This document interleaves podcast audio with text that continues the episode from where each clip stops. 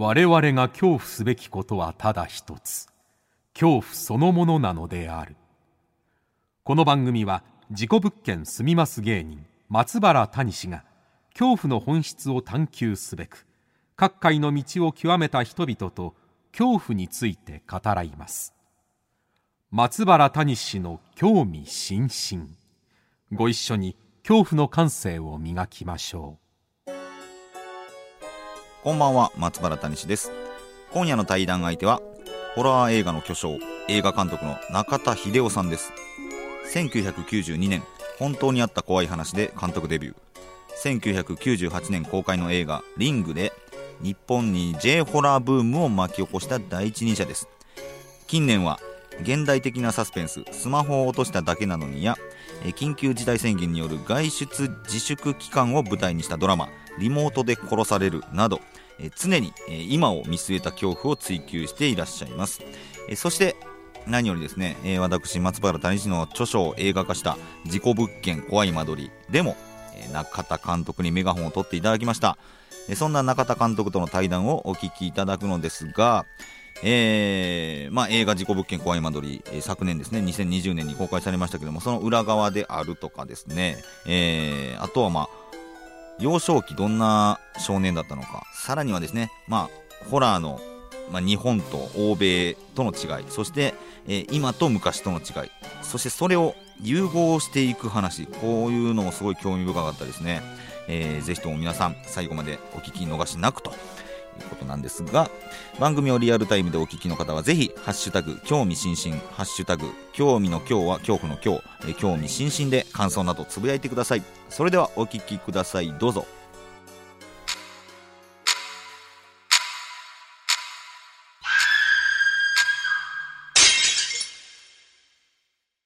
さあ今夜は中田秀夫監督にお越しいただきました。よろしくお願いします。よろしくお願いします。お久しぶりです監督お久しぶりです。はい、えー、事故物件怖い間取りの、えー、撮影に、あのー、で、何回もお会いさせていただきまして、最後にお会いしたのがいつでしたかね？現場も含めて結構お会いしたんで。現場も結構そうですよね、インタビューも。ええ、あ、新宿ピカデリーの9月が最後ですか？あの、ティーチイン上映もご一緒させていただきまして。その後、はい、アフタートークみたいなのをさせていただきまして、はい、えー、じゃ結構だいぶお久しぶりということなんですけれどもよろしくお願いしたいと思います。よろしくお願いします。はい。初めて監督とお会いしたのが、あの事故物去年公開されました事故物件怖い間取りの初日ですね。違う、じゃんすよ。えっと、はい。あれです。準備、もう、でもまあ初日近いですよ。クランクインの、クランクインか。前だったかな。いや、クランクインの1週間ぐらい前に、放映撮影所で、えっと、はい、あの、映画の冒頭のあのコントの、そうか。亀梨君と瀬戸君にちょっと参考で見てもらうために、はい、ジョナサンズですね。え、え、ジョナサンズのコント、あの、えっと、そのね、お二人、芸人さんに、そうですね、あのやっていただいて、それを参考ビデオで撮ってる時に、そこですね、撮影所にいらしていただいて、はい、そこが初めてだった。だから、あの、監督がもう、なんですかね、お笑いの構成作家さんみたいな感じで、ずっと、二人の漫才を 見ているっていう状況から。いいえ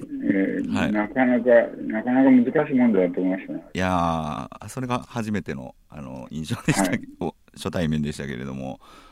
監督はあの僕、初めてでどんな印象でしたか、自分で聞くのもなんですが。ズバッと言うと、インテリっぽいというか、こう、インテリっぽい。知識人、知識人？知識人。分泌量、知識人。えー、いや、だからそのね、松竹芸能の、はい、え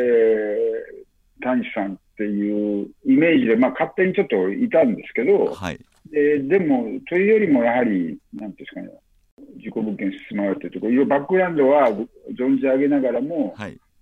そうなんかエッセイストみたいな。エッセイストみたいなオーラをなんかまとってたんですか、えー、僕が。ええー、すごくこう上品かつこう本当ですかインテリっぽい感じ。いや、それはもう別に持ち上げていいことじゃなくて、なんかそれがおうっていう感じだったんで。あそうでしたか。エッセイストの例が取り付いてたのかもしれないですね、ほんなら。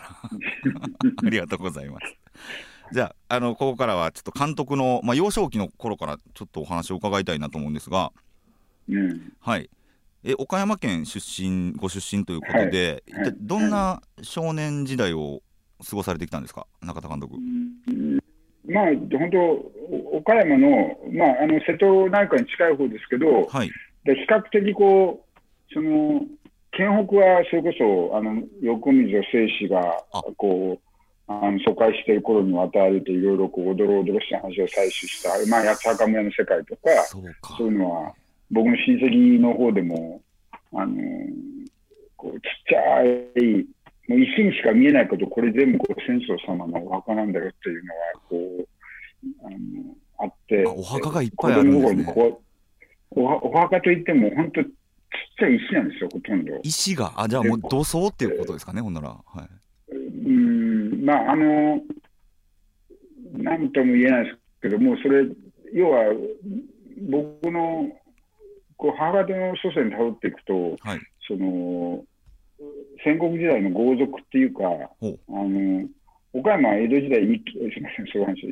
池田藩、はいはいはい、その池田氏に滅ぼされた、まあ、要は落ち武者ですよね、その落ち武者の家系なんで、江戸時代は、だから落ち武者が、えー、なんとか命からがら逃げ延びて、そのそこで農業を勤しんだのが、おそらく僕の母方の祖先で。で、それはだからちょっと県北に近い方なんですけど、でも僕住んでたのは、あのー、南の瀬戸内海の方なんで、わ割と明るく開けたところで、別にその、あのー、ホラーに強い関心なく育ちましたけど、ホラーに関心なく、はい、もう全く関心はなかったというか、でもまあ、怖い話をして、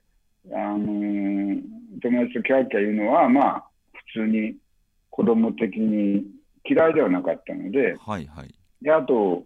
子供の頃は、あれだな、子供幼稚園の頃始まったのかな、あのウルトラ Q っていう、あー、はい、つぐらいの番組がありまして、あれは怖かった全身ですあの、えー、オープニングがぐにょぐにょって始まるやつですよね。ええー、ウルトラ Q で、その、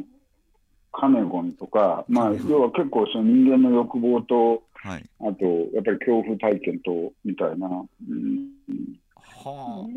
あ、あの完全ホラーっていうわけじゃないけど、なんか文明批評みたいなものをはらんだ、はい、そうか、深いんですね、結結構大人な深い、その。でもやっぱりちょちょっとおどおどろしい感じが子供心にしてました、ね、ああ、じゃあ、印象としてウルトラ Q がすごい残ってるということですね。ええー、あのー、でも怖すぎるから、その全部見てたってわけではないと思うんですが、まだ幼稚園児ぐらいだったから、はい、ででそこからもう、むしろ、まあ、テレビっ子だったんで、はい、そのウルトラマンだったり、ウルトラセブンだったり、巨人の星だったり、だから自分は巨人のエースピッチャーになるんだっつって、はい、神社のあの石井壁に向かってこう必死でボール投げたりしてました。だから割とスポーツ青年、少年っていうほどできなかったんですけど、スポーツは。はい、だけど、まあ、好きでしたね。野球少年だったんですね。いや、野球というかですね、実は下がって投げの、あその頃まだ小学生に軟式でさえあんまり投げさせない感じだったんで、ソフトボールですね。ソフトボールやってたんですか、監督。えソフトボールです、ソフトボールです。じゃあまあ、すくすくと健全なまま育っていったわけなんですね。はいはい。はい。で、じゃあ、最初に触れたホラー作品っていうのは、もうウルトラ Q から始まってっていうことになってくるんですかね？うん、そうですね、テレビだとそうで、うん、映画だと、うんまあ、僕らの頃はやっぱり、もう中学になって、いよいよその、いわゆるザ・オカルトブームっていうのが、まあ、ハリウッドっていうですですかね、その、はい、あれ、どっちが先でしたっけ、正式に。サスペリアと、それからエクソシストは劇場で、はい、まあ、特にエクソシストなんかもう、超前もいい頃で、その頃はもう、もうできうる限り劇場に人を詰め込んでたんで、地方の劇場も。はだから、もう酸欠っていうか、いや、もう階段で立って見てたんで、で、あのきつかったですけどきつ、きつくかつ怖かったですよね。みんなもう、なんか、酸欠モードで、半分吐きそうになりながらみんな見てたんじゃないかな、エクソシスト。そんなにエクソシストって当時の人たちは見てたってことですね。えー、まあ、これはちょっと日本でね、数字、工業的にはどうだったのか分かんないけど、まあ、あれはどっちで見たのかな、岡山僕はまあ岡山県の西の方の出身なんで、その、はい、福山市で多分福山って広島の一番東端の町に出て、そこの映画館で見た記憶ありますけど、はい。えー、それはいくつぐらいの時ですか？だから中2とか、中2それ、えー、それぐらいの時に、エクソシストを見に行って、それは、ただ僕はそのホラーファンというよりも、もうこのエクソシストはだから、もう、その例えばそのその一昔前に「サイコ」っていう映画があって日本でもかなりヒットしたはずですけど、はい、それ見ないと話題に取り残されるってみたいな子供が宮崎アニメを必死で、はいはいはい、あの見るのとジブリを見るのと同じように、はいはい、これを見とかないとこう話題についていけないみたいなぐらいこう広まってたんで。だから98年のまさにリングをもうみんなが見に行くみたいな状況に近いですよね、それって。まあ、まあ、でも、まあ、それはエクシストの全然上だと思いますけど、その 話題に取り残されないために行くと。えーまあ、やっぱり当時としては、そのリンダ・ブレアがすごい顔になりながら、こう、まあ、首がね、首がこう180度ぐるっと回転するとかっていうのが、はい、やっぱり、怖いですね。悲鳴が上がったのかどうか忘れたけど、そのまあ、昔からね、ホラー不得意な、例えば女性の方とかいっぱいいたと思うんだけど、はい、でもあの時だけはもう、これだけは見逃してはまずいぞみたいな雰囲気はそんな感じだったんですね。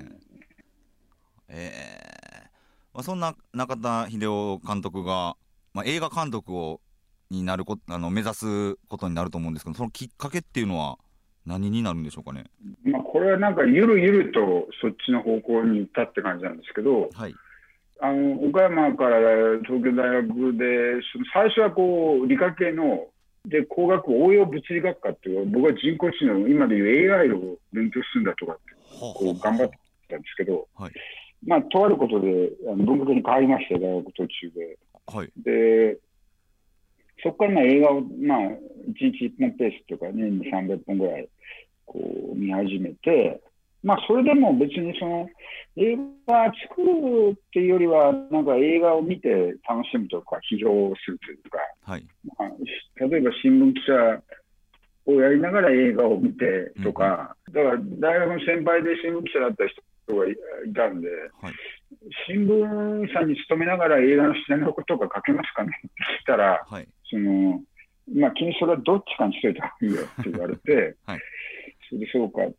て、で、大学最後の年にこう、人のつてをたどって、見習いの形で、ちょっと映画の現場が映画すごい好きになったんで、見るのは。はい、でその現場を覗いてみようということで、東京でもいくつかやりましたし、はい、それから、あの元松竹のあの篠田正宏さんの会社で、はい、2本ほどドキュメンタリーと、あと篠田監督が実際に撮られた郷ひろみさんの短編映画とかに見習いで使わせていただいて、はい、で、そこで京都の大映とかで撮影には、本当の何も右も左も分からない見習いでしたけども、それでやった映画現場ってやっぱり、あのまあ、映画の舞台裏を描いた作品とかもすごい好きだったので、やっぱり楽しいもんだなと。映画の舞台、まあ、例えばアメリカのウェルって、あのフランスはトリフォーってフランスの監督の、はい、アメリカのウェルってすごく好きな映画があるんですけども、あのなんかそれに似た感覚を覚えたりして、で、やっぱり映画の現場に行ってみたいという自分の思いはやっぱり変わらないなと思って、それで、それで日活の試験を受けましたと。でそれでもまあ別に監督になるとか、あんまりそういうふうに思ってなくて、企画、制作、演出、全部ひっくるめた助手として採用があったんで、はい、どれになるかなって思ってたんですけど、まあ、企画のデスクによりは現場に出てる方が楽しいっていう自分の勝負もあって、はい、でそれでゆっくり、だからその、監督になっていく思考が芽生えたって感じです、ね、あそこでようやくってことなんですね。もともと映画は好きで、で、なんか関わりたいとは。見るのは好きだったんですけど。見るのが好きだったのから、えー、まあ、えー、徐々に関わっていくことになっていくということですね。そうですね、えー。学生時代からその映画研究会に属して、うん、あのピピアフィルムフェスフェスティバルとかに応募して、そこで賞がったりした同級同級生というか、その同じ映画、えー、映画雑誌とかも同人誌とか出してたんで、はい、そういう仲間もいて、今も監督やってますけど、はい、そういう人たちもいたんだけど、僕はどっちかというと、その、初めは、いやいや、自分が監督なんてめっそうもないぐらいにちょっと思ってましたね。うん、ああ、そうなんですね。中田監督の世代の方々がすごい、まあ、ホラー映画関係の方も多いですし映画関係者たくさんいらっしゃるなと思うんですけれどもなんかそういう時代だったとかもあるんですかね、まあ、僕の個人的に言うと、まあ、もう一つ多分映画の道に進んだきっかけとしてはその大学でその映画ゼミっていうのがあって、はい、でその先生がそのあの東大とそれから立教大学でその映画のゼミっていうのをやっていて、うん、そこから上から言うと黒沢清さんとか、はい、あの周防正幸さんとか、はい、まあまあ、あの何人もその、えその蓮見さんって登山総長までやった人なんですけど、はい、その人の影響下で、その映画をたくさん見て、で、うん、そそれが講じて、その映画監督になっていった人っていうのは多数いますね。でただそのその人たちだけでその世代的に多いということではなくて、まあ、はい、あのホラーで言えば、鶴田信夫さんとか、はい、えー、もちろん僕とほぼ同世代なのは、あの三池監督もそうですし、はい、そういう方たちはまた別のルートで、まあ、助監督を経て監督になられたんで、すごく多いかどうかは分かんないけど、でも、おそらく助監督を経て監督になって、った最後の世代、僕や三池さんはそうなんですけど、でえー、例えば森田義満さんみたいに僕よりこう一回り10歳ぐらい上の方で、はい、もう自主映画を大学時代にも監督としてやって、助監督は一切やってないっていう人はもうどんどん出始めてたんですけど、はいはい、なんかそういうせめぎ合いの時代だったことは確か世代と的に。なるほどな。えー、そういうのがあるんですね、やっぱり時代ごとにと言いますか。はい、ではですね、あのー、事故物件怖い間取り、えー、昨年、えー、撮影も僕見学させていただいたんですけれどもこの映画の印象に残ったものってありますか、まあ、撮影時含めですけど。やっぱりその、聞いてはいたけどその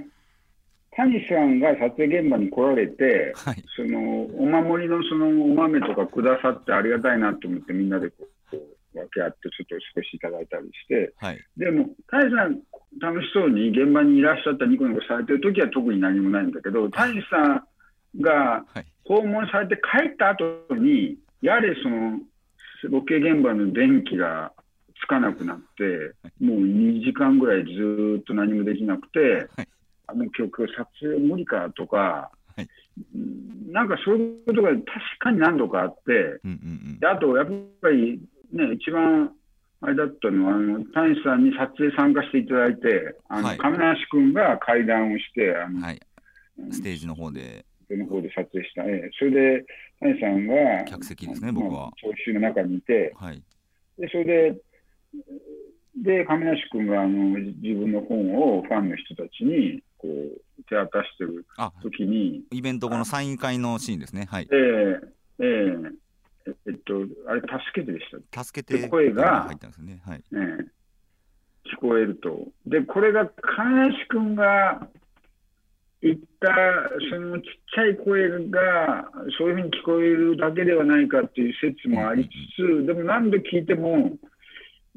なんか助けてに聞こえると。はい、で、あれは怖いというよりも、うん、ものすごく率直に言えばラッキーだった。ラッキー 話題にもなりましたね。あの、はい、そそういう現象が起きたっていうことが、はい。あの実は僕の中谷美紀さん、リングの続編のリング2っていう中谷美紀さんの映画でも、そういう声が聞こえるっていう現象が起きて、それは映画の中入ってないんですけど、はい、そのそれもそれはそっちは怖かったんですけど、で。で、今回のはこう解読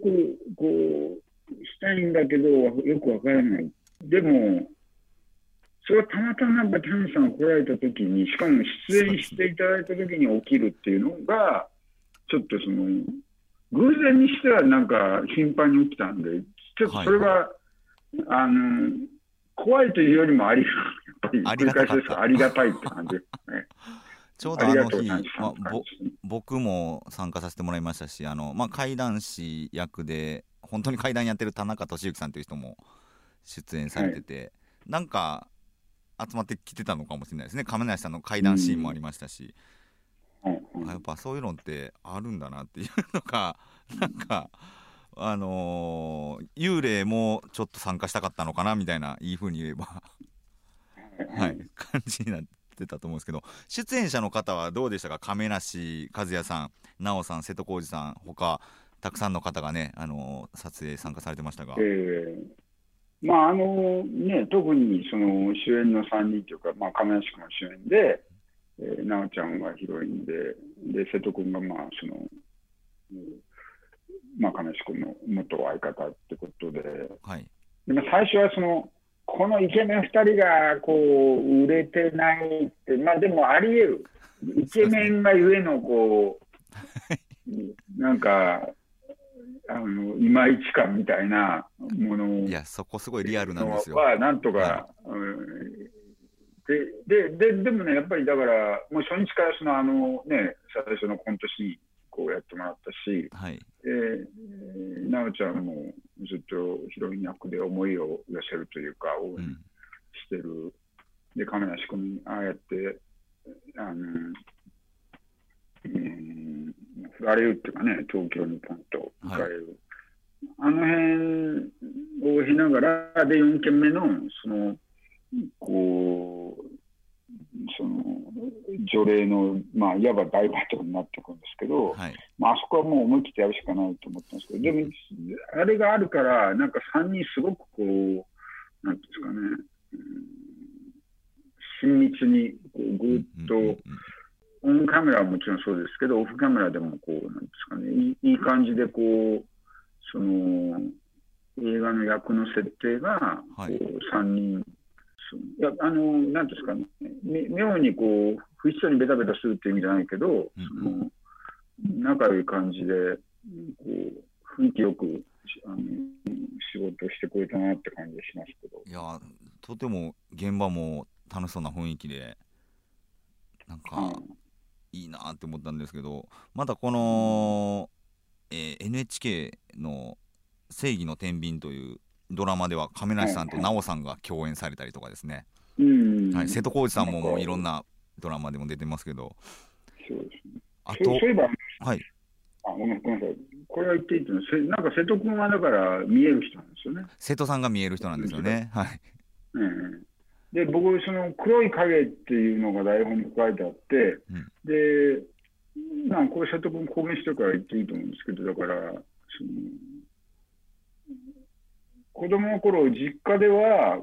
白い影を見てたのかな。で、家族全員見える人たちで、うん、あ、今撮ったよね、撮ったよねって家の中にそういう白い影、人影、もうはっきり人影みたいに見えるらしいです。で、で、こっちへ東京出てきてから一人住まいの時は、その黒い人影、で、どういうふうに見えるのって聞いたら、で、それをちょっと、まあ、もちろん CG ですけど、ちょっとトライしてみたのは、あの最初の1件目の映画の中で、はい、あの亀梨君が自転車置きは、あ、奈緒ちゃんが、あの、はい、えー、見てしまう、その黒い人影がこう、チリチリみたいな、はいはいはい。うん、粒子みたいなものがもわーっと人影っぽく見える。っていう、なんかそういうイラストみたいなの描いてくれたんですよ、瀬戸君。あ、瀬戸さんがイラストで描いたんですね、あの、こんな感じで見えますえー、まああの、あの通りじゃないですあの通りじゃないけど、でも、あんな感じで、うん、こう、そのチリチリみたいな、こう、細かい曲がった線みたいなものが人の形になって見えるみたいな言い方あったんで、でそれやっぱり調べるとこう、世界中で見える人たちってその、シャドウピーポーっていうんですかね。シャドウピーポーっていうんですか？霊体みたいなの。はい、ねね、あのシャドウピーポーで引くと、いっぱい画像出てきますけど、やっぱり黒い、その、もわっとした、うん、まあ人間上で、やっぱりでかいことが多い多いですけど、はい、で、まあ、それを参考に、その、その映画の中では、そのあのまあ、我々はあの死神と呼んでましたけども、はい、その霊体、その死んだ霊をこう全部吸収していくみたいな、その幽霊のこう棟梁みたいなことですかね、わかんないけど、まあ、死神。まとめ役みたいな。呼んでましたけど、ね、そうですね。はい、でそそこも、まあ、それはまあ、もう全く偶然ですけど、あの瀬戸さんが見える人だったっていうのは。だけど、まあ、特にで、でも、だからといって、その霊障、あの霊がいて、差し障りがあるっていうか、あの霊障っていうのは、自分には別にないとおっしゃってました、ね、はいはいはいはい。そうか、やっぱその見える人の見え方とかも参考にして、この作り方もちょっと変えていったりとかもされてるんですね。そうですよね。そのもちろんね、一般的なお客さんはこう見える人なんて、もう本当、パーセントしてごくわずかでしょうから、うん、あのこれが幽霊の見え方のリアルだっていうのはないと割り切るしかないので、はい、だから、まあ、3件目までは、いわゆるもう、人がポンと出てきて、で、はっと気づいたらまあいないとか、急にまた現れるとか、そういう J ホラーの伝統的な手法を使いましたけど。うんうんうん、そのホラー、まあ、ホラー映画を撮る場合なんですけれども、特に気を今みたいに気をつけていることって他にあったりしますか？まあ、場面場面によるので、そのあまりこう、こういう表現すれば怖いぞっていうストーリーって、あんまり特にその、あんまりないんですよね。はい、そのまあまあ、伝統、要するに、リングの少し前から、えー、J ホラーでやられてきた仕事。それはむしろその、なんていうんですかね、ホラーっていうジャンルが B 級、あるいはその、まあ、映画というよりも、その当時あったこうビデオストレートっていうか、はい、オリジナルビデオ的なフィールドで、えー、怖いものがあるよって言われて、当然だから、時間もお金もない中でやるときに、幽霊を、まあ、当然人がやると CG とか、うん、まあ、まだまだ発達しなかったということもありますけど、使わずに、要するに、こう、長い髪の白い服を着た女が立っていて、顔の中身が見えないぐらい、はい、えー、遠くへ置いて、手前の人物に放火しがえば、奥のその長い髪の女は、うん、えー、顔の中身見えない、顔が溶けて見えるから、はい、それが怖い。っていう、単にフォーカスをボケてるだけなんですけど、それを人は、うん、それを幽霊として認識させれば、それが怖いのであるっていうのが、まあ、J ホラーのこう、第、まあ、おね、もともとはお金がないゆえの手法なんですけど、まあ、僕のそのデビュー作の女優霊っていうので、それが対応さ対応したっていうか、女優霊で。はい、一応その、どれぐらいの距離感で立って、幽霊が立てば、怖いかとかっていうのは、やっぱりそのキャメラテストでいろいろ実験して、へえー、距離感をこう見えるか見えない、えー、顔の中身が本当にじゃじゃボケだとあんまり怖くないと。はいはい、だからといって顔の輪郭がはっきり、あの目目鼻立ちがあのボケてるけど分かるようでは怖くないとか、うん、まあ、その要はフォーカスが合ってる人はい、人間というか、人と同一側にいるときにどれぐらいの距離感で、あとどれぐらいのミリ数のレンズで撮れば怖く見えるかっていうのはややった記憶ありますね。そういう、ただ、ただそれも、まあ、同じことを、まあ、女優霊ってもう25年以上前の作品なので、はい、やり続けてると、まあ、飽きられるってこともあるし、でも逆に、ここはなかなか、まあ、もうこれは映画監督である、このレーベルは外せないので、はい、苦しいところなんですけど、その、事故物件の4件目みたいなことをやると、うんうんそのやっぱりかつての J ホラーが大好きな人たちからは、まあ、やっぱり批判が飛んでくるんですよね。ああ。やれあの、スター・ウォーズかとか、いやれ、ハリー・ポッターかとか、なんだこのファンタジー感はとか、そうかワロターみたいあな、の女優霊のリングの時の怖さをもう一回体験したいと思ってる人はそう思っちゃうってことですね。ただし、まあ、僕はそ別にあのそういう人たちがそう思ってしまうのはうん。仕方ないことなので、はいあのただ、それあの与えるためだけに映画を、与えるためだけに映画を作るわけじゃないけど、ただ、より多くの人に見てもらわないと、エンターテインメントとしては、まあ、はっきり失敗なので、はいはい。どうやってこう新しいお客、要はリリングとか女優霊とか、まあ、聞いたことはあるけど、見たことないし、見る気もないみたいな、より若い世代にうん。どうアピールしていくべきかっていうのを、常にまあ考えていかないと、結局その、あのぼんやり幽霊が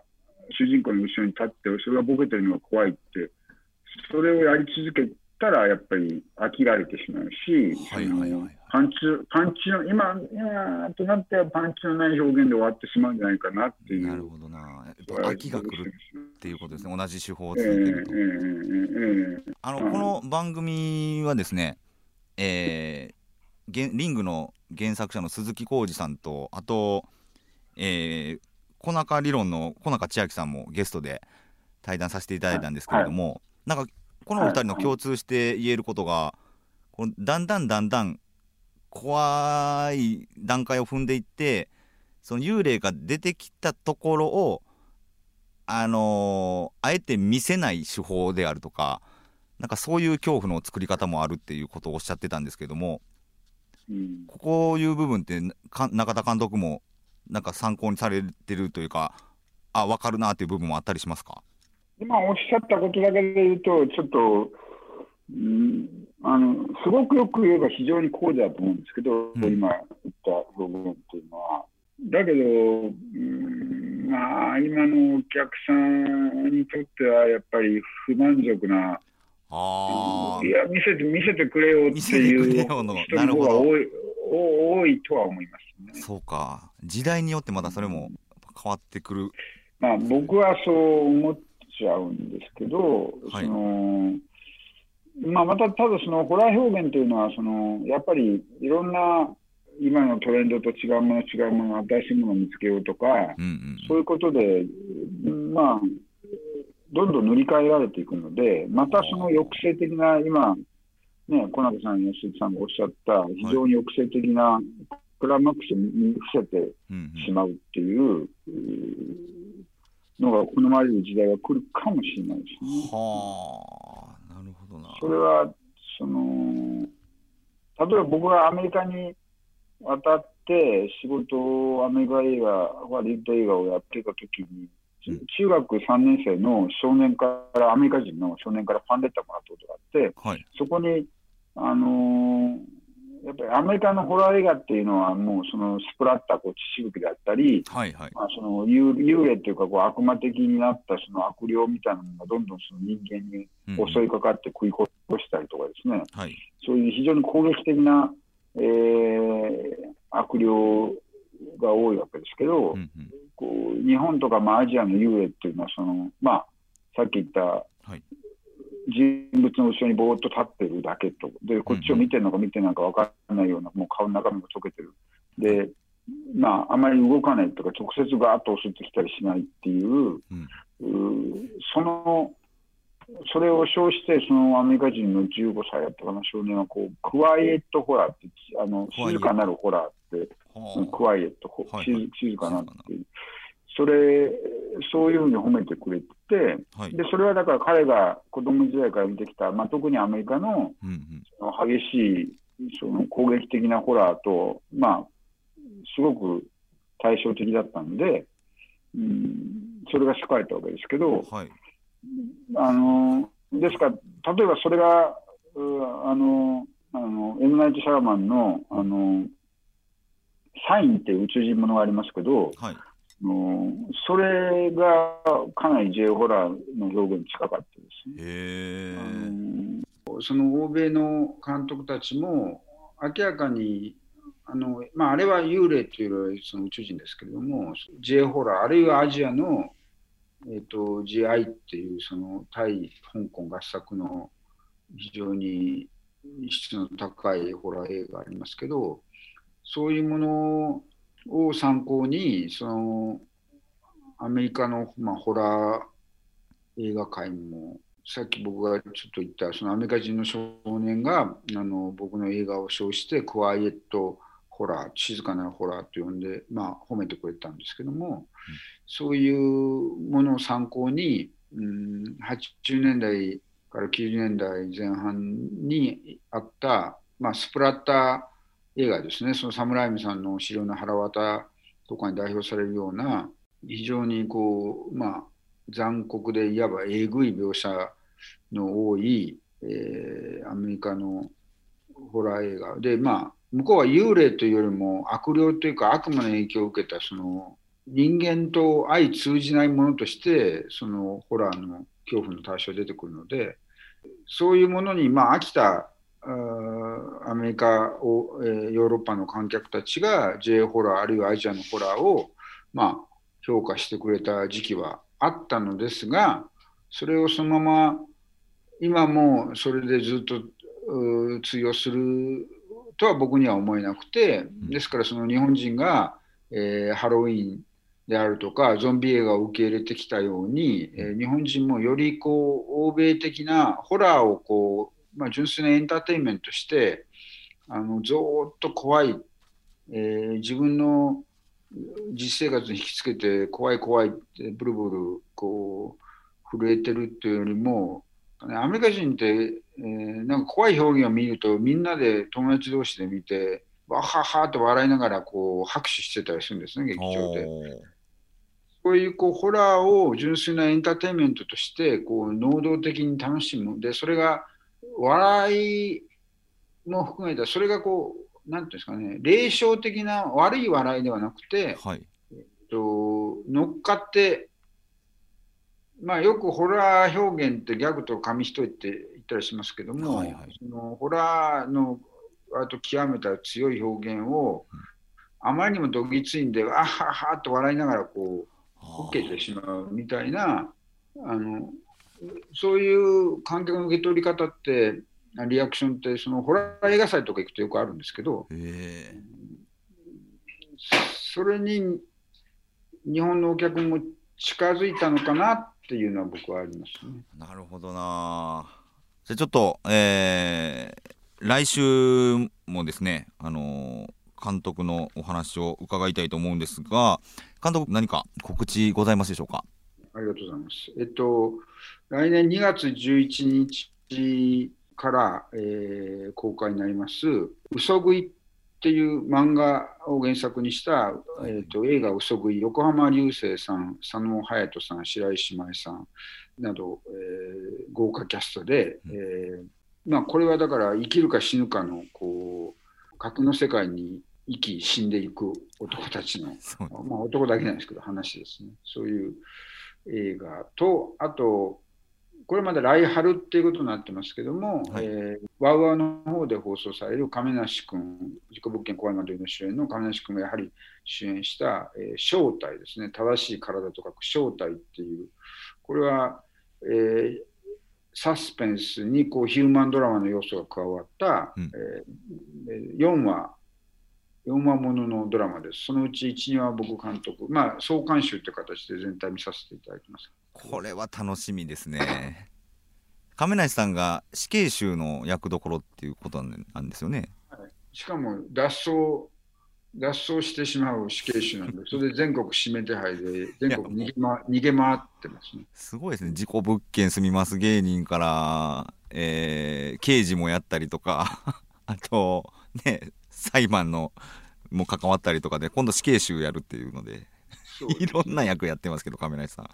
またこの亀梨さんと中田監督のタッグが見れるっていうのもこれ楽しみですけれども。嘘食いも楽しみですね。ありがとうございます。はい。これはぜひともチェックしたいと思います。ありがとうございます。ありがとうございます。はい。それではまた来週もよろしくお願いします。よろしくお願いしますはいいかがでしたでしょうか？ちょっと楽しみですね。亀梨さんとの、えー、再タッグ。はい、えー、映画「嘘食い」も楽しみですけどちょっとやっぱ正体どうなるのか。亀梨さんがもう変幻自在すぎてまたこの亀梨さんと中田監督の関係性もね、えー、すごいいいのでどんなドラマになるのかこれも楽しみでございますけれども。はい、えー、来週はですね中田監督の撮影現場での恐怖体験、えー、さらに死についてとかねちょっと深いお話もあの聞かせていただきますのでよろしくお願いします。恐怖の感性を磨いてお待ちください、えー、ここで僕からちょっとお知らせがございます。12月6日月曜日大阪にありますビッグキャット、えー、こちらでですね松原谷氏ライブツヤお通夜の通夜でライブツヤというイベントがございます。5年後に全てをなくしますと言われてからの5年目が今年でございまして、まあ、生前お通夜みたいなライブイベントを、えー、させていただきたいと思っております。出演はバンドアパート三木大雲田中俊之大島照というメンツでございます。ぜひともまだまだチケットございますので12月6日大阪ビッグキャット、えー、お時間6時半スタートですね。夕方6時半スタートでございます。皆さんぜひお越しください。よろしくお願いします。さあいよいよ北野誠の茶屋町会談の季節がやってまいりました。